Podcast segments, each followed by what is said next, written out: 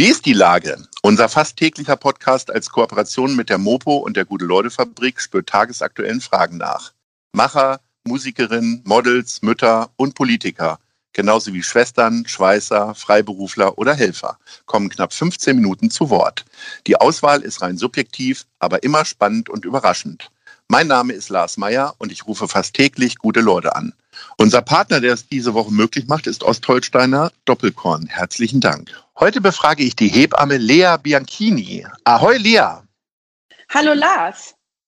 Liebe Lea, wirst du in den nächsten Wochen mehr zu tun haben, weil dann die ganzen Corona-Babys kommen oder gibt es dieses Phänomen gar nicht in Hamburg?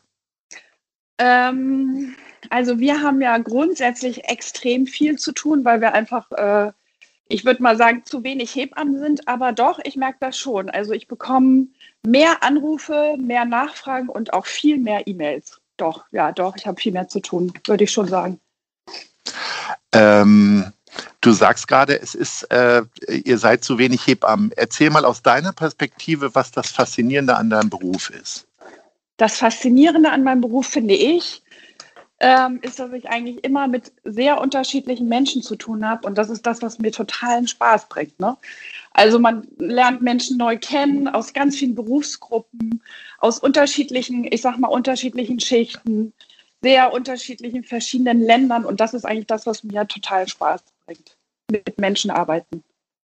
Du hast äh, quasi deine Praxis sozusagen, ähm, sagt man Praxis oder Büro oder was sagt man dazu? Nö, man In der Schanze? Praxis Genau, mhm. man sagt Praxis, aber äh, die Praxis habe ich nicht allein, sondern mit anderen Hebammenkollegen zusammen.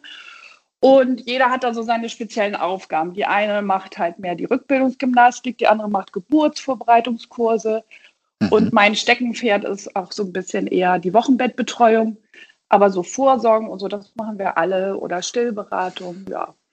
Das heißt, die genau. Wochenbettbetreuung fängt aber ja wahrscheinlich auch schon vor der Geburt an, oder? Ja, klar, man lernt sich ja kennen und äh, man sieht sich dann auch öfter, wenn die Frauen Probleme haben in der Schwangerschaft, richten, dann wenden sie sich natürlich an uns Hebammen. Und äh, wie gesagt, einige kommen zur Vorsorge, die sehe ich dann natürlich öfter in der Schwangerschaft. Aber Wochenbett bedeutet ja die Zeit nach der Geburt. Da macht ja. man die Hausbesuche, geht zu den Familien nach Hause. Ne? Ich weiß zwar wenig darüber, aber das wusste ich dann schon. Welche Probleme können denn tatsächlich äh, äh, entstehen? Oder an welcher Stelle hilfst du tatsächlich? Oh. Sprechen wir mal ja. weniger über die Probleme vielleicht. Also äh, im Grunde genommen geht es ja darum, dass man den Eltern Sicherheit vermitteln möchte mit ihrem Neugeborenen, mit der neuen Situation, dass sie gut damit klarkommen, dass halt auch ein Kind mal stundenlang schreien kann. Und ja, also das ist so ein bisschen das Ziel. Probleme kann es natürlich am Anfang auch geben, wenn ein Kind nicht richtig zunimmt oder eine Gelbsucht entwickelt. Das muss man frühzeitig entdecken, damit man halt auch die Eltern äh, ja, zum Kinderarzt schickt oder eben gegebenenfalls auch in die Klinik äh, zur Blutentnahme, um da genaueres festzustellen. Ne?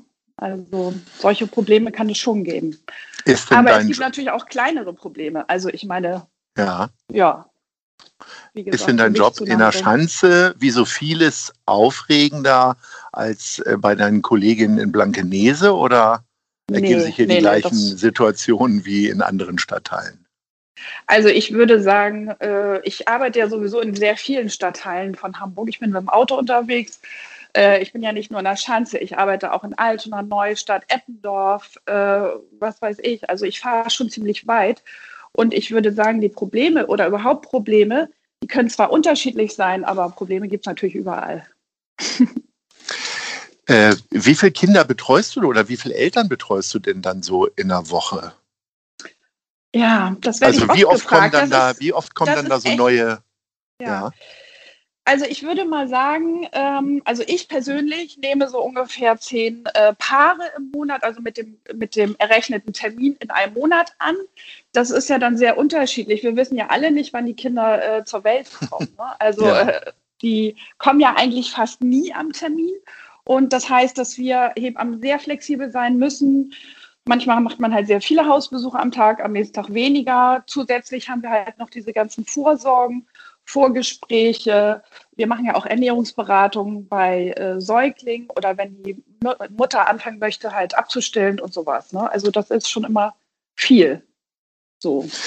Du machst das ja schon ein paar Jahre. Ähm, hat ja. sich der Wissensstand der Eltern schon geändert, dadurch, dass die einfach im Internet alles nachlesen? Oder sagst du, äh, wie ein Arzt, äh, bitte lesen Sie nichts über, also beim Arzt sind es dann Krankheiten, eine Schwangerschaft ist ja keine Krankheit, äh, nee. aber man soll nichts über Krankheiten im Internet nachlesen. Oder wie, wie handhabt ihr das? Und wie ist der Stand der Dinge da? Ja, also ich würde sagen, äh, der Wissensstand der Eltern, ähm, vielleicht hat er sich geändert, aber es ist eher genau wie die Ärzte ja auch sagen. Wir sagen genau das Gleiche. Also lest nicht so viel im Internet. Die versuchen sich halt in allen Medien zu informieren, bei Freunden, Instagram und so weiter. Aber das finde ich, gibt eigentlich letzten Endes ja mehr Probleme, als wenn man sich so ein bisschen instinktiv auf äh, das neue Leben einlässt. Ne? Also das ist dann schon ein bisschen einfacher, finde ich immer, wenn man nicht zu viel liest. Wie stehst du denn zu der, vor der Situation äh, nach der Geburt egal wann, dann Fotos der Eltern, die dann auch veröffentlicht werden. Ich habe ganz am Anfang äh, meines Journalistendaseins, habe ich bei einer Zeitung gearbeitet, die immer dann wöchentlich die Neuankömmlinge in meinem äh, Landkreis Schaumburg begrüßt haben, wo Mütter ah. mit Kindern, manchmal auch mit den Vätern auf den Fotos waren. Und ich fand das immer befremdlich, weil eine Mutter natürlich immer sehr abgekämpft aussieht und äh, zwar fr fröhlich sind und so weiter, aber irgendwie ist da immer was Unvorteilhaftes bei. Und ich sehe manchmal bei Instagram, sehe ich dann auch manchmal solche Bilder, wo ich so denke, was ist denn mit den Leuten los? Die müssen doch eigentlich den intimen Moment für sich behalten, oder? Ja, das sehe ich ehrlich gesagt genauso. Also ich hätte es nicht gewollt. Erteilst du ein Fotoverbot? Ähm, äh, nee, das, das, ich finde, das müssen die Leute selber entscheiden. Ne? Also mhm. ich meine, aber ich äh, würde zum Beispiel auch nicht von meinen Kindern irgendwelche Fotos veröffentlichen, wenn ich sie nicht vorher gefragt hätte. Und äh, Babys und Neugeborene kann man ja nicht befragen. Ne? Also das ist einfach noch nicht so möglich. Und ich finde, wenn man sich selber äh, so dafür entscheidet, ein Foto in die Öffentlichkeit zu stellen, ja, das kann man ja dann auch selber äh, entscheiden. Aber mit Kindern, das finde ich immer ein bisschen schwierig, muss ich sagen. Ich könnte mir vorstellen, dass man in deinem Beruf relativ schlecht abschalten kann, weil egal wo du gehst und stehst, du bist auch von Kindern umgeben, aber vor allen Dingen natürlich auch von Eltern, äh, die vielleicht immer irgendeine Frage haben, wenn sie deinen Job erfahren, oder? Ja, das stimmt. Also man hat halt so ein bisschen, äh, wenn man in seinem Barrio lebt, trifft man natürlich auch sehr häufig äh, Menschen, die man schon mal betreu, bet, äh, ja, betreut hat und die dann, ähm, mit, die man auf der Straße trifft, die dann auch mal eine Frage haben. Aber so ein bisschen, finde ich, gehört das auch ähm, zum Berufsbild dazu. Also wenn man sich entscheidet, Hebamme zu werden, dann gehört das so ein bisschen dazu. Ne? Also ja. Und äh, was das Abschalten angeht, äh, das habe ich schon ein bisschen auch gelernt in den 22 Jahren. Also ich sage auch zu den Leuten, die ich betreue, ganz deutlich, bitte schreibt mir nachts keine WhatsApp oder spät abends, ruft einfach bitte nicht mehr an und so. Und das akzeptieren die meisten auch ganz gut so. Wie schafft man denn dann den Absprung? Also man begleitet die Eltern und die Geburt des Kindes in sehr, sehr besonderen Momenten und dann nach mhm. ein paar Wochen äh, sind die ja quasi raus aus dem Nest und aus deiner Obhut sozusagen. Äh, äh hält man da trotzdem manchmal noch Kontakt oder das geht ja wahrscheinlich praktisch gar nicht, ne? Also es ist ja, das stimmt. Also man betreut die Eltern eine sehr, sehr lange Zeit. Also die, die, man kann ja heutzutage sogar bis zur zwölften Woche die Eltern betreuen. Viele kommen dann ja hinterher noch, wenn die äh, Kinder sechs Monate alt sind, zum und das Thema Beikost anfängt. Das ist auch irgendwie ganz schön, die dann alle wiederzusehen. Und irgendwann kommt halt so der Abschied und es ist so ein wirklich so ein Cut, so ein innerer Cut, auch für mich dann. Und ähm, ja, das ist aber dann auch in Ordnung. Das fühlt sich gut an. Also man kann halt auch, selbst wenn man die Menschen sehr, sehr, sehr gern gemocht hat, man kann einfach nicht mit jedem befreundet sein oder bleiben. Das geht halt nicht. Ne? Eine der wichtigsten Fragen äh, tatsächlich ja beim Elternwerden ist ja die des Namens. Ähm, hast du da schon mal Geschichten erlebt? Keine Ahnung, dass die, dass es dann überraschenderweise doch ein anderes Geschlecht war oder dass man sich nicht sicher war und du vielleicht in die Entscheidungsfindung mit eingreifen musstest oder konntest? Äh, des Namens? Ja. Nee, habe ich ehrlich gesagt nicht so wirklich erlebt. Also ich habe schon Kinder betreut, die auch Lea dann hießen, aber ich weiß nicht, inwieweit ich da wirklich selber persönlich äh, eine Rolle gespielt habe. Äh, aber ansonsten, nö. Die Namensfindung finde ich äh, doch eher, das geht immer von den Eltern aus. Da haben wir nie so richtig Einfluss drauf. Hast du denn sonst schon mal äh, ganz abenteuerliche Situationen erlebt oder ist bei dir tatsächlich, obwohl du in der Schanze bist, ähm, alles sehr ruhig? Ja, abenteuerliche Situationen habe ich schon häufig erlebt und auch lustige Situationen und traurige, sehr traurige Situationen. Also wenn man Hebamme ist, ist ja alles dabei. Also ich meine, ich habe ja auch schon äh, vor ein paar Jahren habe ich ähm, in Rotenburgsort äh, gearbeitet beim Sozialdienst katholischer Frauen. Da hatten wir so Frauenfrühstücke. Äh, da kamen die Frauen hin aus vielen verschiedenen Ländern ähm, denen wir dann auch irgendwie geholfen haben. Dann habe ich angefangen, dort auch Hausbesuche zu machen auf der Vettel. Und da erlebt man natürlich schon so einiges, ne? oder in Flüchtlingsheim. Aber das ist dann eher sehr positiv, weil die Menschen dann einem immer gleich Essen mitmachen und gefeiert wird und so weiter. Also ja, man erlebt halt viel. Ne?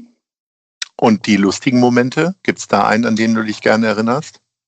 Die lustigen Momente, ähm, das sind ja oft einfach äh, so Dinge, die so aus der Situation herauskommen, dass man einfach sehr viel Spaß miteinander hat oder ähm, ja, also so ein sehr lustiger Moment fand ich war, ähm, für die Eltern ist es immer ein ganz großes Ereignis, wenn ein Kind gebadet wird. Also wir machen das immer nach zwei, drei Wochen, dann baden wir das Kind und ähm, es gibt Eltern, die sind dann noch sehr aufgeregt, auch die Väter. Und ich weiß noch, dass einmal äh, habe ich angekündigt, gut, ich komme dann nächste Woche, dann und dann und dann werden wir das Kind baden. Und ich habe dann, äh, als ich da ankam, habe ich gesagt, so, ihr könnt das Kind schon mal ausziehen, ich komme dann gleich. Und irgendwie war das total lustig, weil der Vater war so aufgeregt und war so in seiner Hormonblase, dass er selber anfing, sich auszuziehen und die Mutter und ich total anfangen mussten zu lachen. Das war sehr, sehr witzig. Großartig. Ja. Sag mal, du hast am Anfang unseres Gesprächs gesagt, es gibt zu wenig Hebammen. Äh, du hast ja, selber von der Faszination dieses Jobs äh, gesprochen. Es, liegt es wie so häufig an der Bezahlung oder ist es eigentlich gar nicht das Ding? Doch, ich glaube, es liegt an der Bezahlung. Also wir sind einfach nicht gut bezahlt, finde ich, so im Großen und Ganzen äh, für das, was wir tun und vor allem für die Flexibilität, die von uns erwartet wird. Also man muss sich ja vorstellen, dass ja viele Arztpraxen dann freitags um weiß ich nicht, 12, 13 Uhr geschlossen sind und wir Hebammen sind halt immer noch im Einsatz bis abends und natürlich auch äh, sehr häufig an den Wochenenden. Ähm, ja, und ich glaube, das schreckt so ein bisschen ab, ne, diesen äh, Beruf auch zu ergreifen. Man muss halt äh, einfach viel arbeiten für, ja, nicht zu viel Geld, würde ich mal sagen. Nun ja, Lea, ich äh, wünsche dir sehr, dass dieses Gespräch äh, geholfen hat, dass du bald ganz viel mehr Kolleginnen und Kollegen bekommst. Äh, mit deiner Leidenschaft und deinem Engagement kommt das wirklich so sehr ja, gut danke. rüber. Und ich wünsche dir ganz viel Erfolg und ganz viel Freude und äh, ganz danke, viel Spaß danke. mit den vielen Corona-Babys, die jetzt bald ja, kommen. Ja, vielen Dank. Danke, Lars. Ahoi. Tschüss. Tschüss. Tschüss. Dieser Podcast ist eine Produktion der Gute-Leute-Fabrik und der Hamburger Morgenpost.